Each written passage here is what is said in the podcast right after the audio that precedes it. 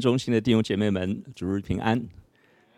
谢谢荣生，嗯、刚才呃前面的带领，呃，他告诉我说，我们呃东区的福音中心虽然在疫情当中不能够在一起聚会，可是呃我们这一次已经是第七次的直播了，是吧？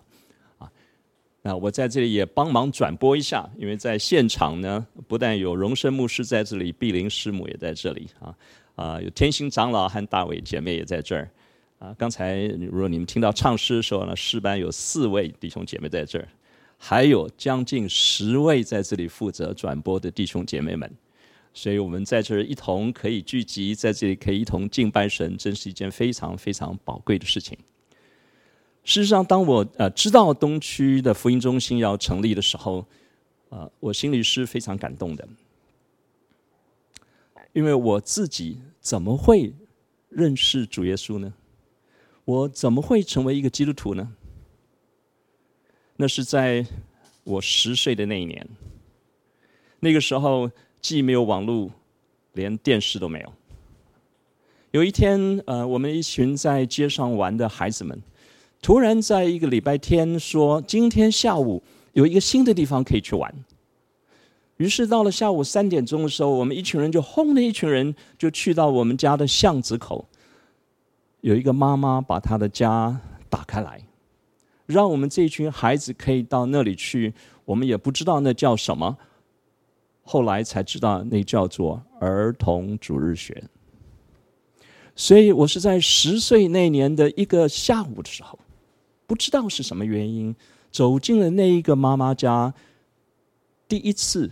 听到耶稣的名字，第一次知道有一本书叫圣经，第一次知道什么叫唱诗歌、听圣经的故事，而且如果你会背里面的一节经文的话，还有一个小小的奖品。我一直记得，我后来呃赢到了一本小小的书，这应该是一本英文的书，翻译过来的书。那个封面是一个一个啊紫红色的封面，有一个小男孩跪在那里祷告。这本书的书名叫做《我们在天上的父》。那是我，那是我，那是我第一次走进一个地方，生活还不能称之为教会，可是我开始听见耶稣的名字。我也不知道为什么，以后那些孩子们慢慢就都不去了，我却是那一个一个礼拜又一个礼拜，每到了礼拜天下午，我就想要去那一个儿童主日学的地方的孩子。以后那个妈妈，她的名字到今天我都记得，叫做高周文秀，我们通常叫她高妈妈。到了暑假的时候，他说：“我带你们去教会好不好？”于是我就欢欢喜喜的跟着他去了教会。到了教会才知道，那是一个浸信会的教会。那个教会，那那我们去的呃去的是叫做啊甲奇圣经学校，用今天信友堂的话叫做什么？快乐儿童营是吗。那个时候，呃，其实用今天来说并不远，可是那个时候交通没有很方便，所以我们这一群孩子们要跟着高妈妈，我们先要走路走一段蛮远的路去搭啊、公车，公车下来以后还要再走一段路。当我们走到那个教会的时候，呃，那个教会前头有一个院子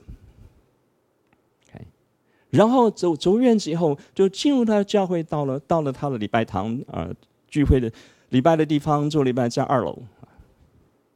我们到了非常早，我记得当我到了那个教会，我几乎是第一个走进二楼礼拜堂的那个孩子。当我站在那里说：“哇哦，这是教堂！哇哦，这是一个敬拜神的地方。”一个十岁的孩子心里面有一种很奇特的说不出来的感觉。这是我第一次走进教会里面去。我今天回想那个感觉，也许就是一个遇见了神，知道什么叫做神圣的一个感觉。我也觉得非常奇特，不知道为什么。自从我去了那个教会以后，每一个礼拜天，我们就一再的回到那个教会里面去。直到今天，我数算了一下，从十岁那年到现在为止，竟然将近六十年了，竟然将近六十年了。神用他很奇特的方式，主耶稣用他很奇特的方式吸引我。跟随他一路走，一直走到今天。其实我相信哈，我相信每一个人都有他自己的生命的故事。可是当我听到东湖礼拜，呃，对不起，我老是提到东湖哈，我呃过去常去东湖哈。老师提到东区东区福音中心成立的时候，我心里就有一种说不出来的感动，因为我知道，每当一个神的家被建立起来的时候，每当一个福音的地方被建立起来的时候，就必定在那里有人会走进来，必定在那里会有生命改变的故事会发生。也许我们都不一定知道，可是因为主耶稣在那里，他的生命在那里。神的大能在那里，所以，所以那里必定会有生命的故事的发生，而且还会一代又一代的传下去。所以今天早晨，当我有机会在这里来这里啊分享的时候，我心里心里非常的非常的开心啊，也非常感动。今天早晨，我们愿意一起来看啊彼得前书啊彼得前书的第一章的第一节到第八节。那我们啊再一次来读这个经文之前，好不好？我们一起低头，我们做一个祷告。主啊，早晨的时候，我们再一次来到你的面前。不论我们在家中、在路上、在任何一个地方，主啊，当我们敬拜你的时候，我们深深的知道你就在我们的当中。今天早晨，再一次求你亲自来到我们的中间，用圣灵来启示我们，帮助我们看见你话语的宝贵，认识你自己。主啊，因为经上有话说，你的话是生命的光，会照在我们生命的黑暗的当中；你的话是生命的粮，会使我们里面饥饿得着饱足；你的话是生命活水的泉源，会在我们里面永流不绝的得到那生命的能力。早晨的时候，求你帮助你的孩子，帮助我们在你面前，从你的话语里面再一次的。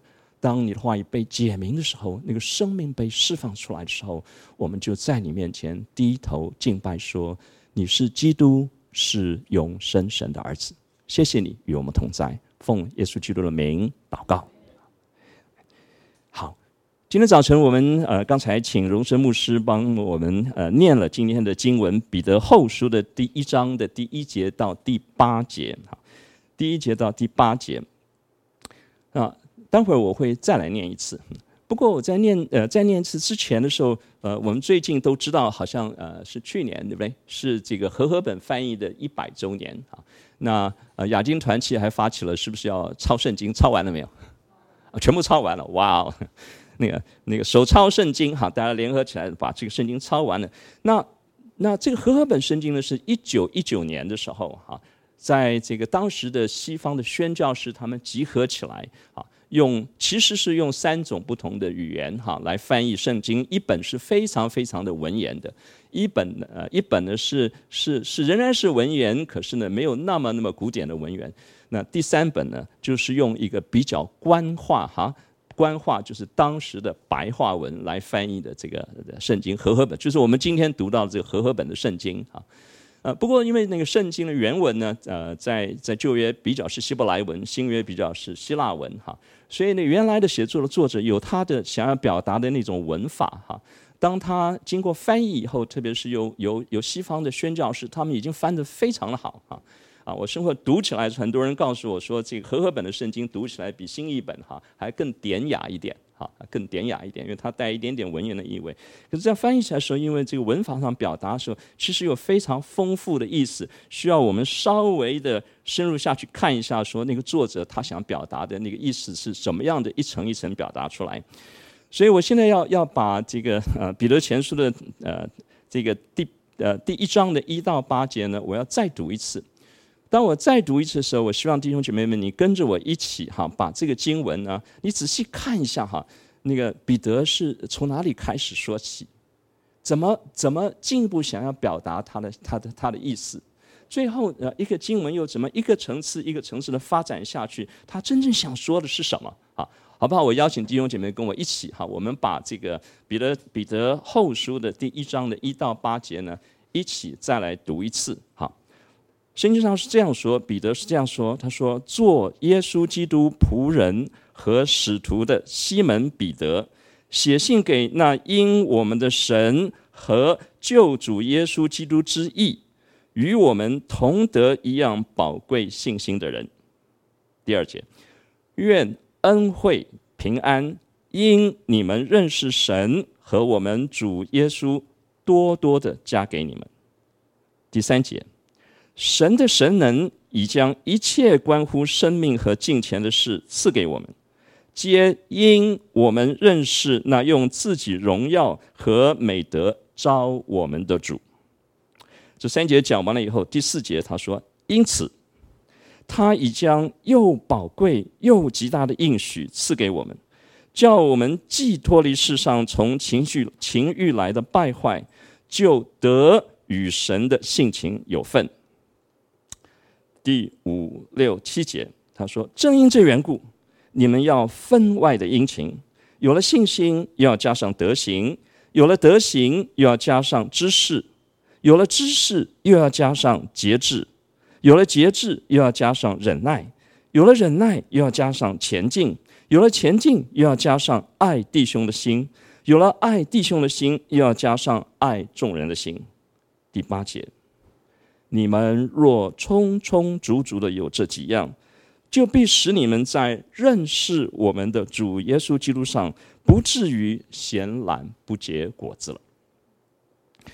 这段经文一共只有八节哈，不过我们也许真的在深入进去看这些，我们先做一点点的呃分析的工作哈。我们可以仔细来看一下这个经文哈。呃，彼得彼得用一个希腊文的方式，我们翻成中文以后，他他有他想说的话哈。我们可以把这个经文呢分成呃三段来看哈。第一段我们放在呃彼得后书的第一节到第三节哈。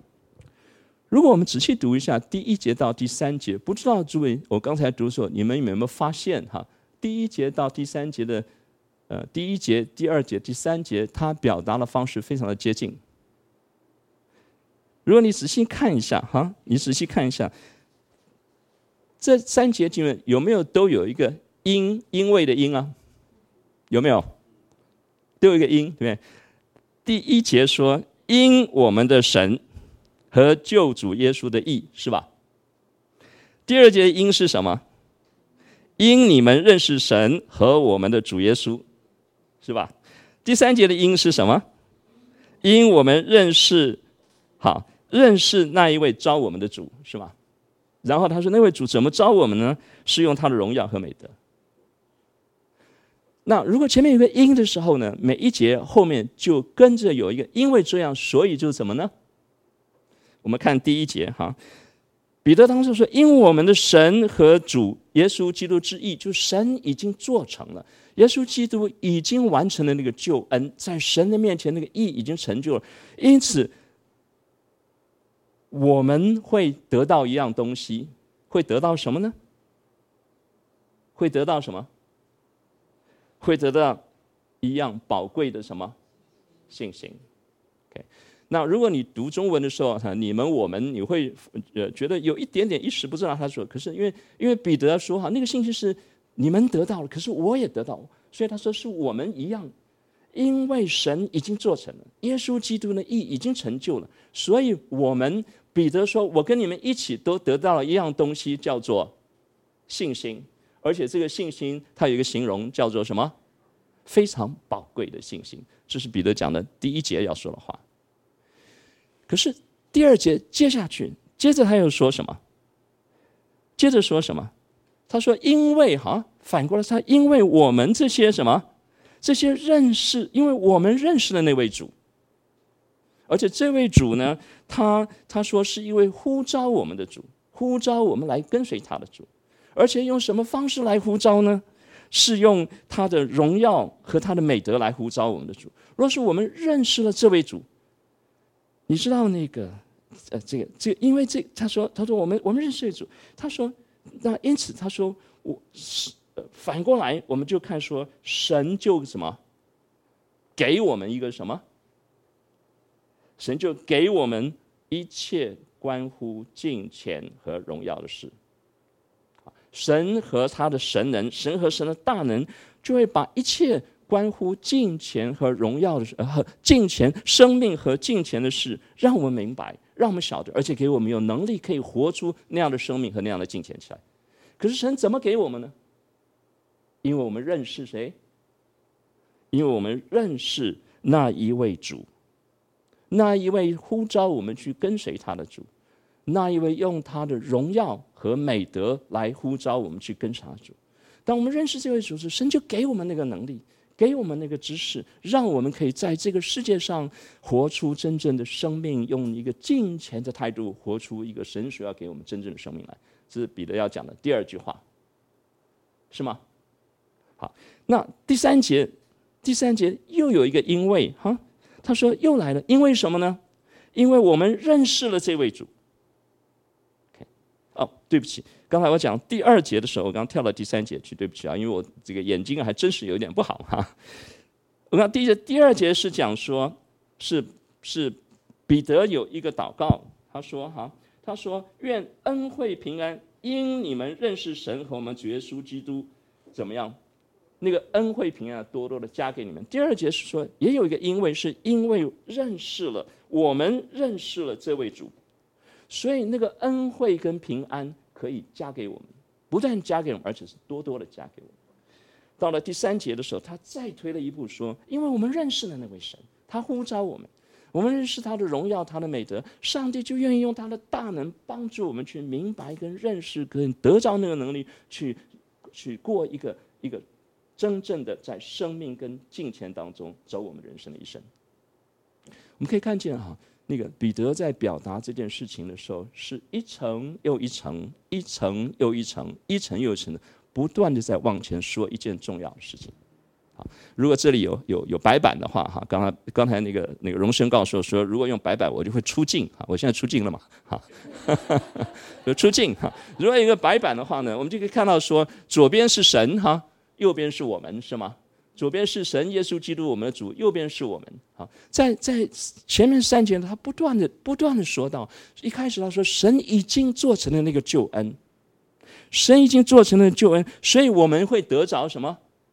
我们可以得到信心。到了第二节，他说，因为我们认识神，认识主，是神愿意什么？愿意把恩惠跟平安加给我们。到了第三节的时候，他说：“因为我们认识那位那位荣耀的、有美德的主，他呼召我们愿意跟随他，所以神愿意把一切关乎生命跟金钱的事都让我们知道，而且把那个能力要赐下来给我们。”我们可以看到保罗的彼得前彼得前书彼得的一二三节是这样说。可是，一二三节讲完哈，还不止。如果我们去看第四节，第四节开头说什么？第一句话说什么？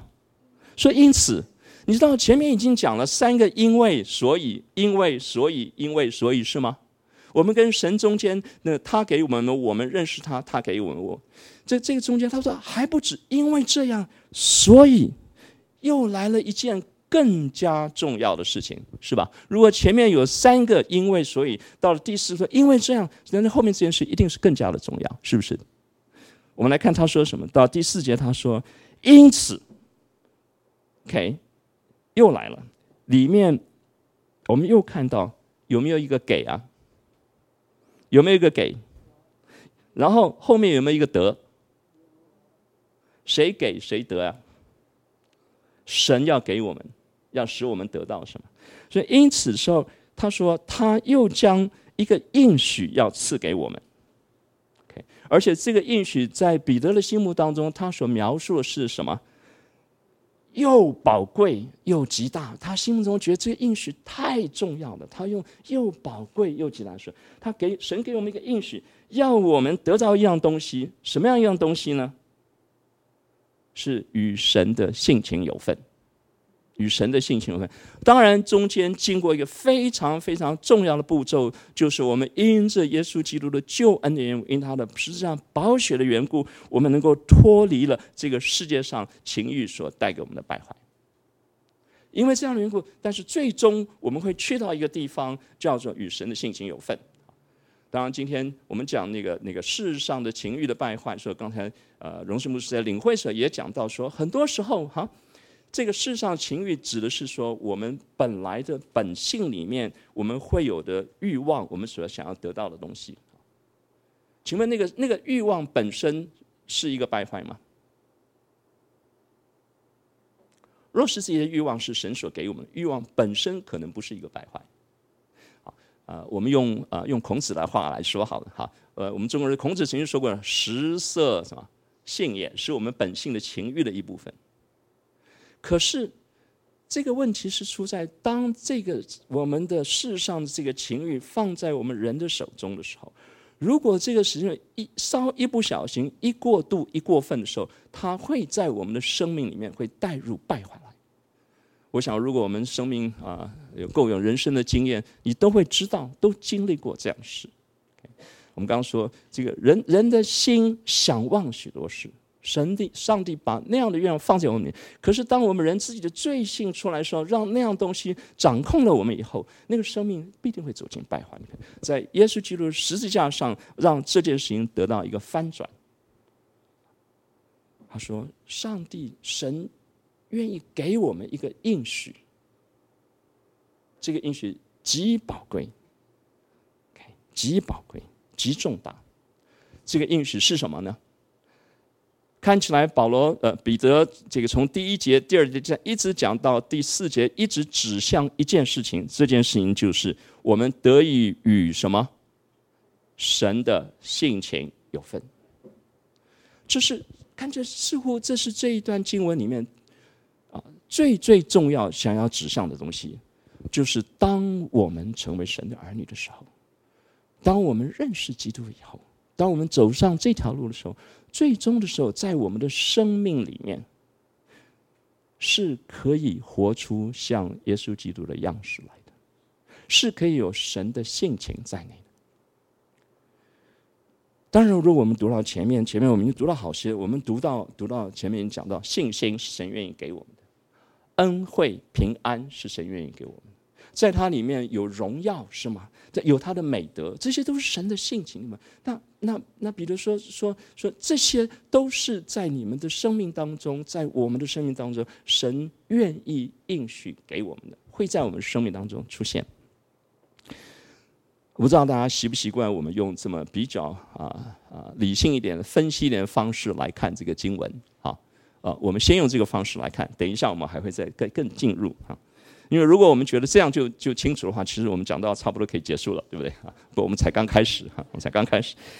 讲完这句话以后，第四节讲完的时候，第五节哈，这个你们可以看到那个那个希腊文，的彼得在表达。第五节讲完第四节，第五节又来了，说说什么？正因这个缘故，因为这个缘故，我把前面四节讲完了。可是当我讲到这时候，因为这个缘故的时候，因为神愿意你们与神性情有份，那。我我有想要再跟你们说话，他说你们就要什么？分外的殷勤，分外的殷勤是什么？是格外的努力，全心全意的来做一件事情。做什么事情呢？他给我们看到一条成长的路，哈，这成长路哈。如果用一个用一个一个台阶来看的，好像是有八个台阶，哈，有八个台阶。不过我相信，呃呃呃呃，彼得所讲的这件事情不一定是前面做到来做后到，它可能像是一个一个环，哈，像一个环，哈，是八个八个圆圈连接起来的一个环，哈。这环，呃，彼得说什么？他说：“正因这缘故，你们要分外的殷勤。”好，从哪里开始呢？他说：“有了什么信心，又要加上德行；有了德行，又要加上知识。”有了知识，又要加上节制；有了节制，又要加上忍耐；有了忍耐，又要加上前进；有了前进，对，是前进哈，不是进前。有了前进，有了前进，又要加上爱弟兄的心；有了爱弟兄的心，又要加上爱众人的心。这里一共有八八八八八节哈。我记得我大概在我中学的时候啊，中学的时候那时候很认真的读圣经的时候，不久就读到这里哈。然后在这个地方的时候呢，我在这件上有了信心，要加上等等，我特别把红线画上去哈，就提醒自己哈，很很羡慕，很愿意这样来做。可是我从来没有办法把这八个呢背下来，啊，一直背不下来，我觉得很难背哈。我觉得比那个八福还更难背哈。可是后来我慢慢慢，特别是我这一次在准备这个信息的时候，慢慢知道，开始明白，也许因为我们不太知道这八个中间的关系是什么，所以硬背哈八个是很难背的哈。可是如果我们知道了这八个八个中间的关系的时候，也许我们会更加容易进入。我们待会儿再来看，然后。彼得当说，彼得说，他当他当他巴不得我们这些人格外的殷勤的时候，能够在在这样的在这样的事上，一件事情加上一件事情，一件事情一件事情加上一件事情。我相信，呃，彼得在这所说的哈，呃，不是像像我们呃做广告所说的，你要 do more 哈。你们知道谁谁谁的广告做 do more 吗？啊？呃，不是这样，是是奥美做的广告，是美国运通想要让你多用他的信用卡，那个广告词叫做 “do more” 哈。彼得在这里，我相信他不是这个意思，说你这完了不够，你要加。也，这意思是说还有这些东西是在一起的，不是单单只有信心就走完了，是还有哈这些东西。然后到了第八节，当这个段落要暂时告一个段落的时候。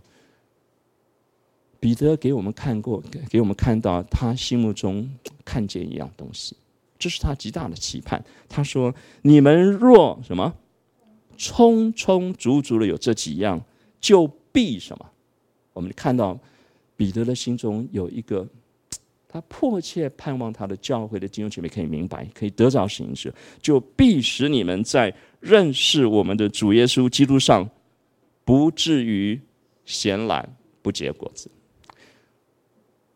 他最后的那个话是用我们说叫做双呃 double negative 是吧？是两个反面的词，是不至于什么不结果子。好像他想强调一件事，不至于不结果子，意思就是什么？你会丰丰富富的结出你的果实来。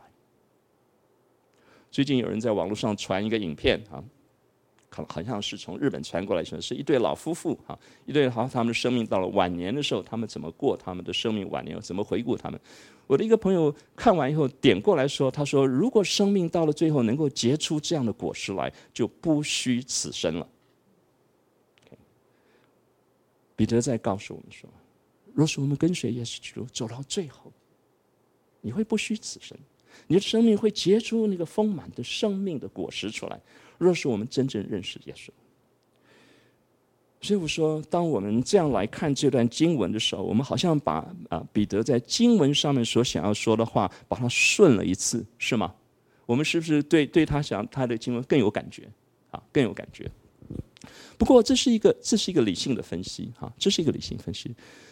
那在在属神的事情上，关乎生命和金钱的事，那个理性的分析当然会帮助我们头脑去明白。可是头脑的明白。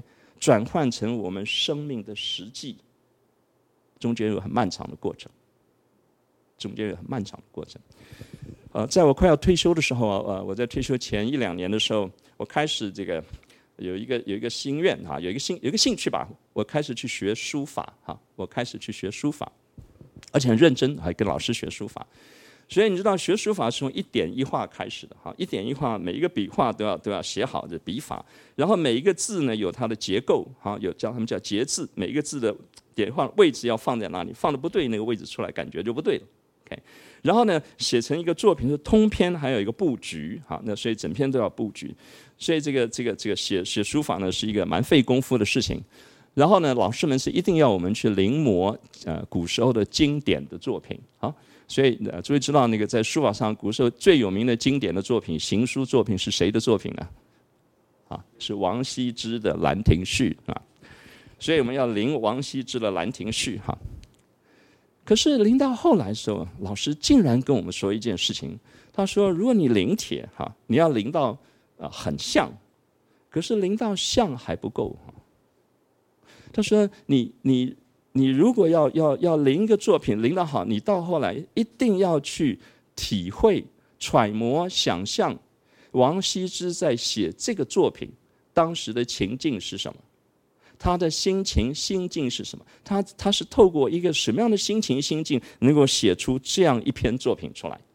他说：“如果你你要你要体会到那个地步，你写这个作品才会有神韵啊，否则只是一个表面啊，写得很像。”可是却没有那个那个王羲之的那个《兰亭序》的味道，我才知道说哇，原来写书写书法是这样啊！如果写书法是这样，我们读圣经呢？其实读圣经的时候，我们读完了这个文字以后，其实我们也也需要，也可以去体会那个作者在写这样子一篇东西的时候，他的心境是什么，他的心情是什么，是吗？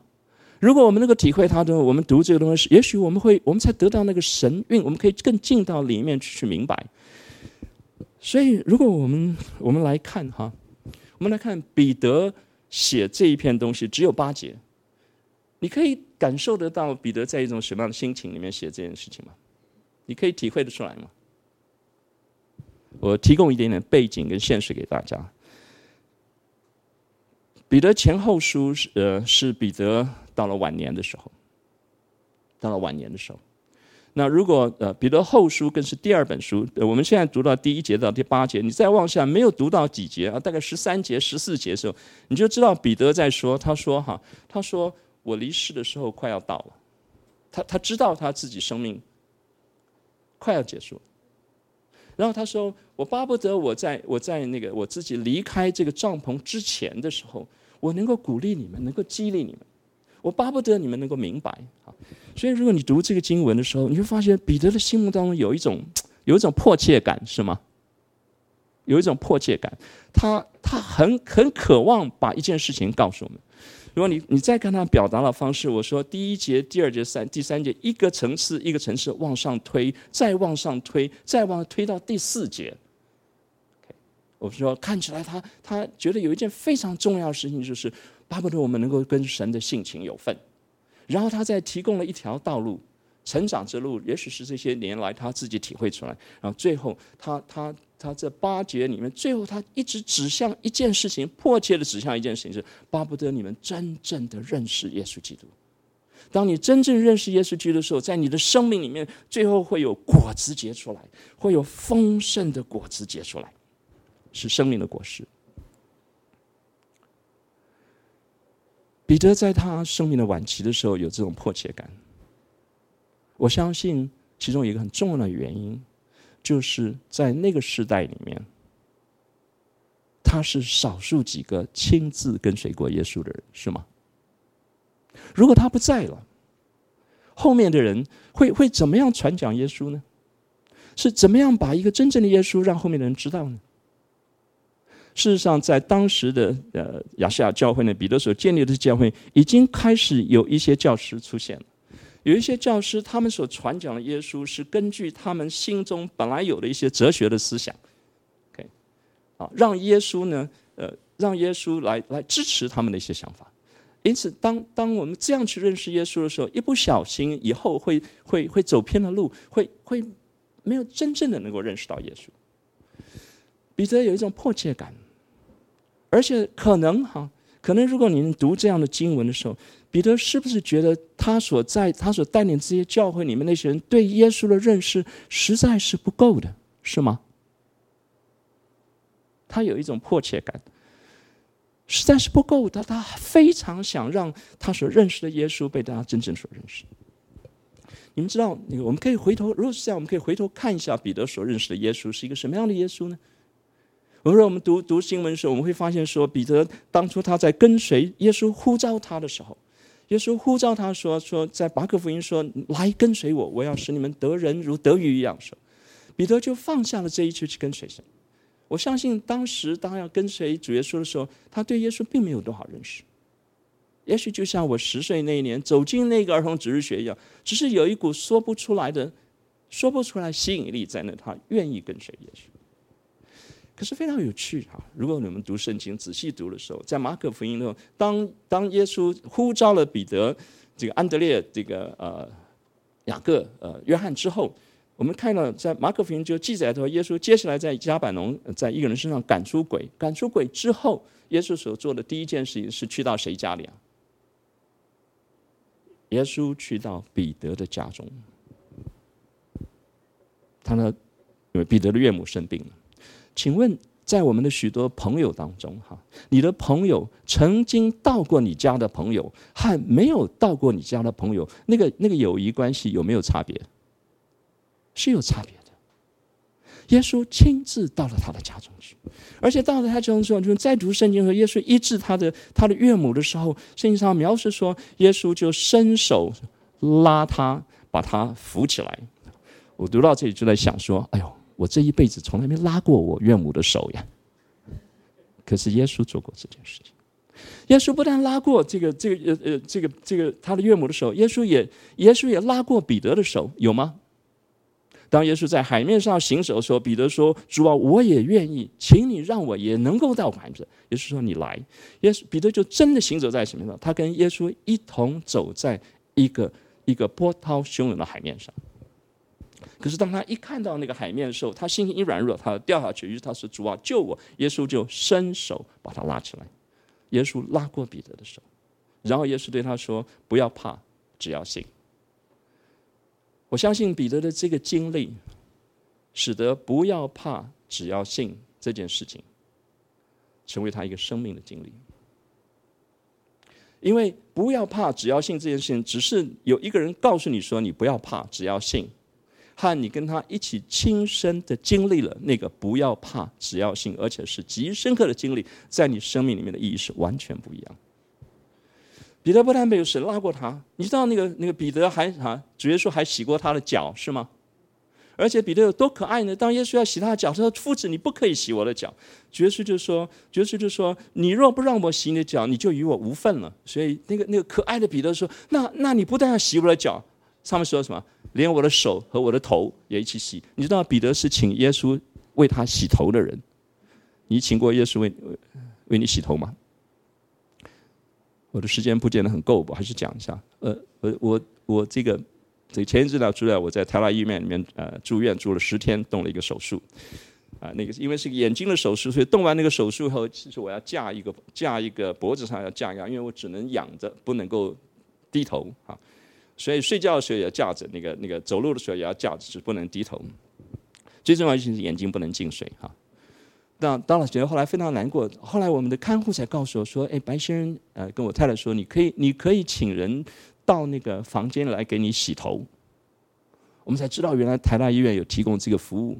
当我们预约了班，那个那个那个那个太太终于来的时候，那是一个非常喜乐的一个太太。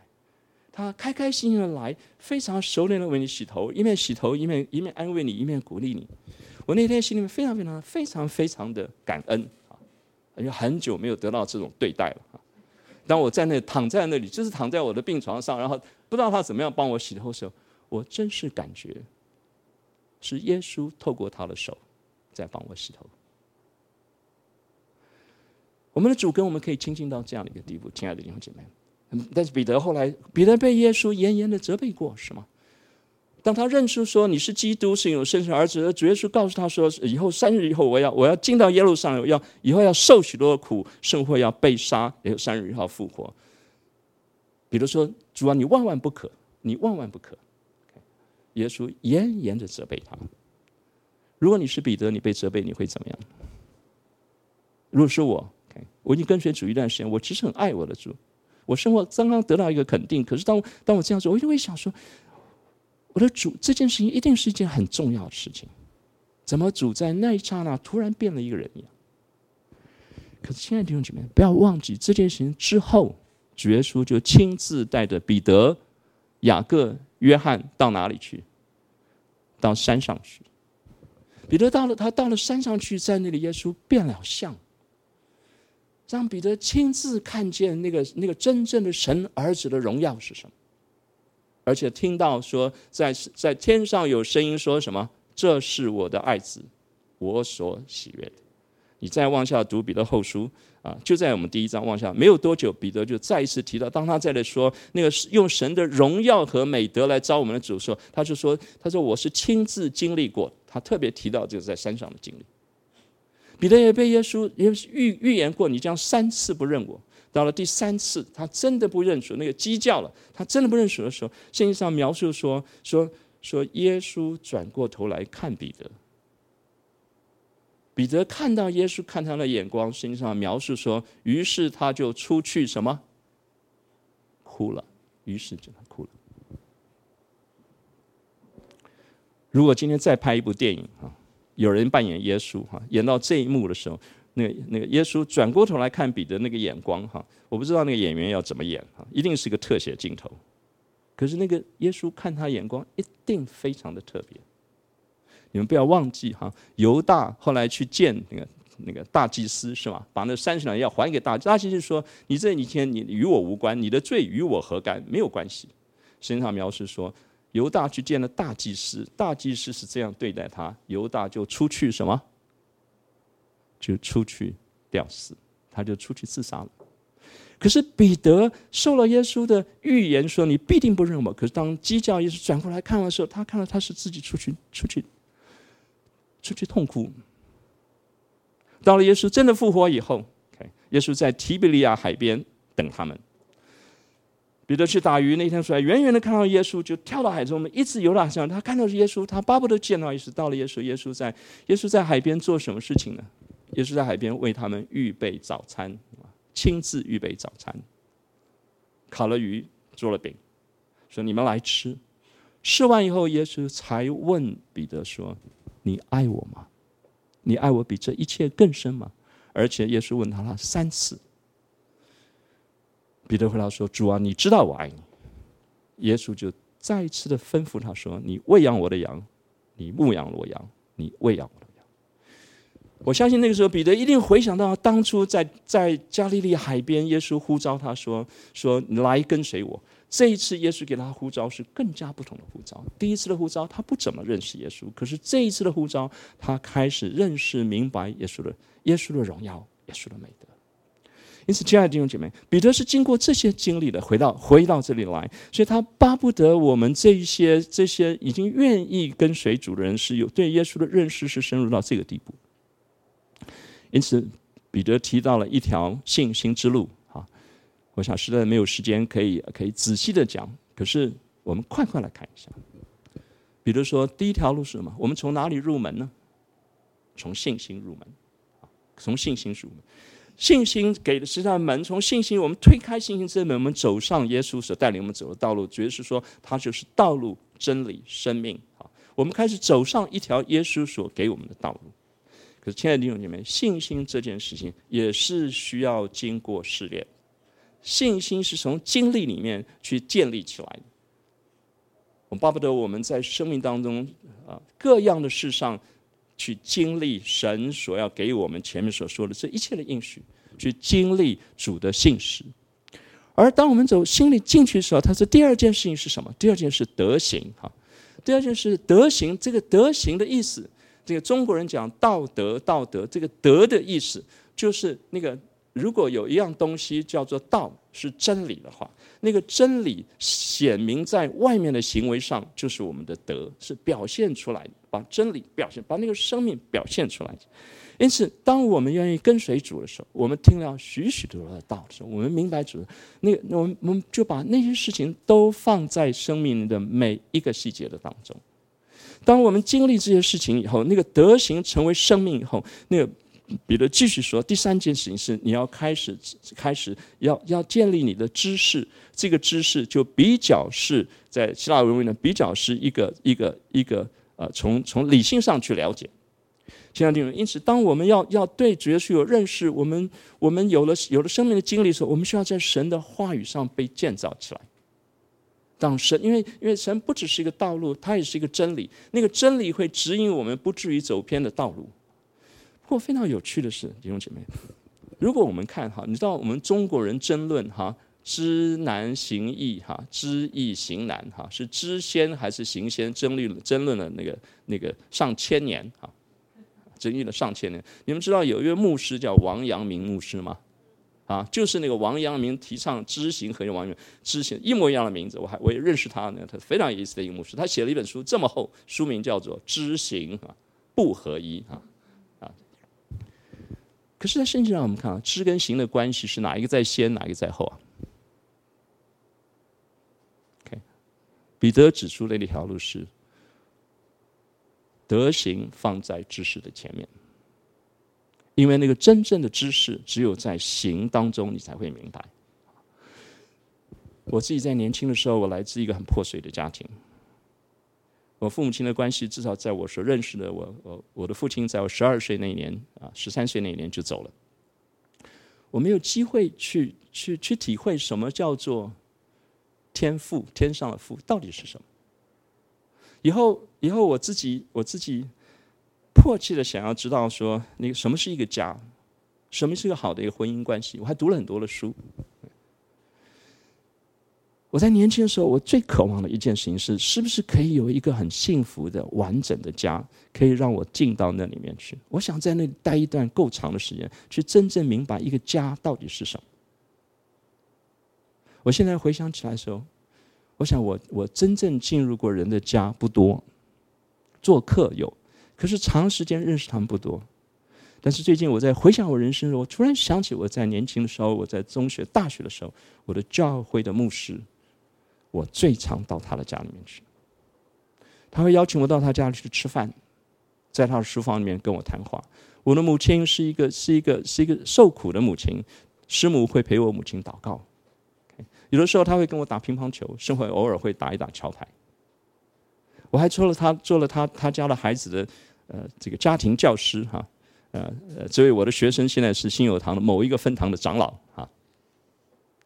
我回想起来，那是那是我生命中最重要的一个经历，因为我我非常记得每次每当他们全家吃饭的时候，我就坐在他们当中的时候，他们在谢饭祷告，全家坐定了啊，会先由其中某一个成员先读一段灵修，他们当天的灵修的短文，读完以后，另外一个成员多半是呃牧师祷告，然后在一起吃饭。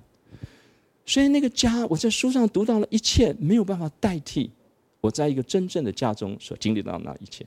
现在弟兄们，我们对神的话语也是一样，神帮助我们，我们需要在我们周围的弟兄姐妹的身上看见耶稣基督的样式，我们也需要活出耶稣基督样式，让别人看见。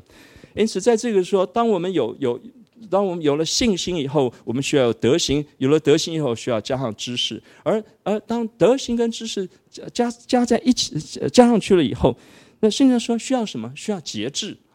这个节制其实在这个在在原来的意思呢，比较接近操练的意思。OK，当然从中文上节制说，我们德行看重德行不可以过度，过度了变成一个律法主义；看重知识也不可以过度，过度变成变成一个纯理性主义。可是那个节制更重要的是一个操练。一个一个运动员，一个一个钢琴家、音乐家，他们最重要一件事情是操练。操练，操练。一个金牌选手跟一个普通选手的差别就在于他们的操练的不同。而当这个操练的时候，啊，这个操练的时候，你知道操练是一件没有止境的事情。如果学过钢琴的人，我现在在学书法，就知道哇，全的真是真是叫没有止境啊。所以，当我们在跟随耶稣说操练的时候，下面接着来的就是什么？啊，节制下面接着来就是什么？就是忍耐。因为这是一件长期的事情，我们长期的愿意跟随耶稣，因为我们在跟随耶稣路上并不见得一帆风顺。可是当我们跟随耶稣一路走上去的时候，我们需要长期的、持续的、愿意忍耐的跟随主。圣经所说，信心也要经过操练，但忍呃，因为知道信心经过操练，就生出什么忍耐出来。但忍耐也当什么成功，使你们成全完备。那。但是这个这个操练下去，接下去，圣经放了一个东西非常有趣，叫做叫做敬虔，叫做敬虔。什么是敬虔呢？敬虔就是真正的把神看成神。敬虔就是圣经上说的那个那个的敬畏耶和华是智慧的开端。敬虔就是主耶稣说：“我是葡萄树，你们是枝子。”是吧？你们要常在我里面，如同我常在父里面。你们若常在我里面，我就常在里面，是跟跟主的一种非常亲近、非常靠近。那是生命里面一个极大的盼望。因为到了最后时，我们还要去见神。当我在准备的时候，我把这个操练、跟忍耐、跟敬虔放在一起的时候，神嗯，神感动我啊。你知道，我们追追追求神的时候，这条路上认识耶稣这这其实是像是一个运动员，其实像一个长跑，是吗？像一个马拉松的长跑，他是要一直跑到最后的。可是我曾经看过一个故事，我非常感动。那那个故事在在有一届的奥运会里面，那个马拉松里面，那个那个当当第一名已经跑进了那个那个场当中，已经拿到金牌以后，还有一个选手远远的落在后面。可是，当他所有人都跑进跑进场，他还落在后面，他还在那里跑，很远。然后，当他进场的时候，全场的观众为他鼓掌。当他跑到最后一百公尺的时候，所有的观众站立起来为他鼓掌。当他终于跑到终点，倒在那时候，全场观众为他欢呼。为什么呢？因为这个选手在起跑没有多久，大概就发生了碰撞，他已经摔伤了。可是他坚持不让救护车把他带走。他要跑完那个全程，所以最后他所得到的掌声比那个金牌选手得到的掌声还要大，还要动人，因为他坚持走完了。这是这里上让我们看到说，有了信心，还要加上什么？德行。因为什么？我们说德行比什么？比知识放在前面。有了德行还不够，还要加上知识；有了知识还不够，还要加上什么？还要加上节制，要操练。有操练之后，你后面一定要什么？一定要有忍耐。可是忍耐之后，你一定有一个东西，因为那位选手坚持，他盼望知道跑到最后的时候，他有一个荣耀在那里等候他，那是耶稣基督所给我们荣耀。当我们有这样的生命的时候，比如说接下来说，再加上什么？爱弟兄的心，再加上爱众人的心。我想他让我们先爱弟兄，因为弟兄比较好爱。不过，亲爱的弟兄姐妹们，这个圣经上，特别是新约圣经，不管是保罗还是彼得，这样当他提到弟兄这两个字的时候，都是涵盖姐妹的哈。不要只爱弟兄，呃，忘了去爱姐妹。可是爱完弟兄姐妹以后，还要去爱众人哈。我猜彼得深深知道，爱弟兄们比较容易，爱主里的人比较容易哈。爱那个那个众人哈，稍难一点是吧？啊，因为跟我们信仰不一样，想法不一样。在那个爱当中，只有我们去爱的时候。我们才会知道什么叫做不求自己的益处，什么叫做不计算人的恶，只喜欢真理，什么叫做舍己，这是耶稣基督所让我们看见的榜样。因为时间的缘故，我最后讲一个我自己一生当中经历到最深刻的，看到耶稣基督的爱是在亲自在我身上的经验。我在那个教会，我说我十岁走进去，我到二十五岁的时候，因为我读呃读研究所的缘故，我离开那个教会，到了其他的教会。到我三十岁那年要结婚的时候，这个这个这个妈妈希望我们回到我们原来的教会去结婚，我也我也我也喜欢啊，我非常喜欢。可是那个教会牧者我已经不认识了，我所有认识的弟兄姐妹几乎都离开了，所以我们第一件重要的事要找一个为我们证婚的人。当时我就决定去找当时的浸信会神学院的院长杭克安牧师。ok 杭克安牧师是一个西方的宣教师，他来到中国非常多年，然后在台湾也非常多年。他他讲了一口杭州呃国语哈，他每次讲到我都不太听得懂他到底在讲什么。我对他并不是非常熟悉，他也不在我们的教会。可是没有想到我去找他的时候，他竟然就愿意，所以呃他就带领我们，我跟丽文我们去去跟他一起一起呃婚前辅导谈话，请邀请他主持我们的婚礼，他也就答应了。到了后来，呃，因为啊，丽文的母亲是一个啊非常多年不肯进教会的人，啊，她不进教会，啊，她不进教会，所以当最后她知道说我们我们的婚礼要放在教会里面的时候，她非常的迟疑，非常迟疑。好，那生活有一点暗示，说到时候她就不一定会去。我们心里为这件事情非常的非常的呃焦急，也为这件事情祷告。后来我们告诉了杭克爱牧师，没有想到杭牧师就对我们说：“那这样我去看一看，呃，你你的岳母好吗？”于是这一位西方的宣教士，他长得很高很帅，穿着西装打着领带，就开车来接我们，就到了天母，到了丽文的妈妈家。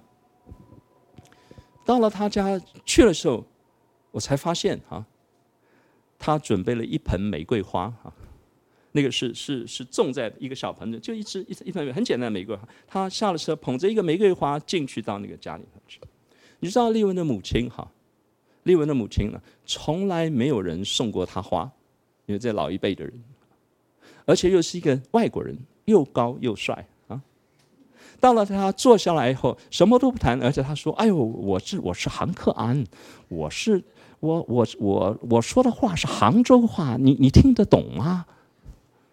就跟他母亲聊天，聊完了以后，就邀请他的母亲说：“哎呀，他们的婚礼，就邀请你来吧，对他们来说太重要了。”于是丽文的母亲啊，就真的就来到我们的婚礼当中。以后哈，那盆花哈，那个他就放在院子里面，每天看，每天看。可是更重要的是哈，在婚礼当中的时候，那天晚上的时候，婚宴的时候，我们需要有人出出面啊，来主持一个一个晚呃婚宴的祷告，谢饭祷告，就是一个谢饭祷告而已。我们想来想去，如果杭牧师不在，没有适当的人选，因为因为因为因为那边有一大半的客人都不是。可是杭师母那个时候病重在床，杭牧师就跟我说：“那这样哈，婚礼主持完婚礼，我到医院去看他。他在安今天的台安医院，那个时候叫安息日会医院。他说看完婚礼，婚礼几点钟要祷告？我一定在祷告之前到。”祷告完，我就得要离开。所以那一天在晚上婚礼真的开始的时候，传牧师就到了。祷告完以后，带领大家祷告完后就离开。离开以后，我陪他走出去，我就问他说：“How is Mrs. Hunker？” 我说：“杭师母怎么样？”他回答我说：“She is almost gone。”就是因为他癌症。他已经差不多就要走了。当他那句话出来的时候，我心里受了很大的震撼，今天都还在我的心里当中。我在想，说是什么样的爱，使得这一个对我并不那么熟悉的一个一个牧者，一个西方的宣教士，愿意做这样的事？也许在中国的中国的伦理当中，这是一件不应该去做的事吗？把自己的妻子放在一边，为了一个一个不是自己会有的会有的婚礼的祷婚礼的祷告。可是，亲爱的弟兄姐妹，因为这个经历的缘故，我才从哈牧师的身上看到什么叫做基督的爱，什么叫做舍己的爱。当我没有办法想象他为什么会愿意为我做这件事情的时候，我才明白说，我我我也没有办法想象为什么耶稣基督愿意为我的罪的缘故死在十字架上，付出了那个代价。亲爱的弟兄姐妹。当我们愿意认识耶稣基督了，巴不得我们，巴不得不只是在头脑上认识他，我们也在我们的生命里面认识他。因为在在彼得前书里面已经告诉我们，第一节、第二节、第三节、第四节都告诉我们，那个应许是在那里的。当我们愿意让耶稣活在我们生命的每一个角落、每一天的时间里面，当我们这样一生一世这样跟随他的时候，到了最终。不论是我们在世的时候，还是我们去见他的时候，我们的生命里面就结出了那个生命的果子来。愿我们都学会这个道路。我们一同低头祷告。主啊，我在你的面前再一次的谢谢你，谢谢你带领我这一生走到今天。我也在这里把每一位弟兄姐妹，不论是现在在直播的现场的，还是在家中的每一个弟兄们，交在你的手中。因为你自己说你是生命，你是真理，你也是开头的那个道路。主啊，我求你使我们在你自己的生命的道路上一路的跟随你，一路的认识你，以致我们被你的荣耀和美德所宣召。我们愿意跟随你。走一生的道路，求你祝福这个教会，求你祝福这个城市，求你祝福这个在疫情笼罩下的世界，因为你是主，你是王，你是我们生命一生跟随的那一位。谢谢你，奉耶稣基督的名祷告，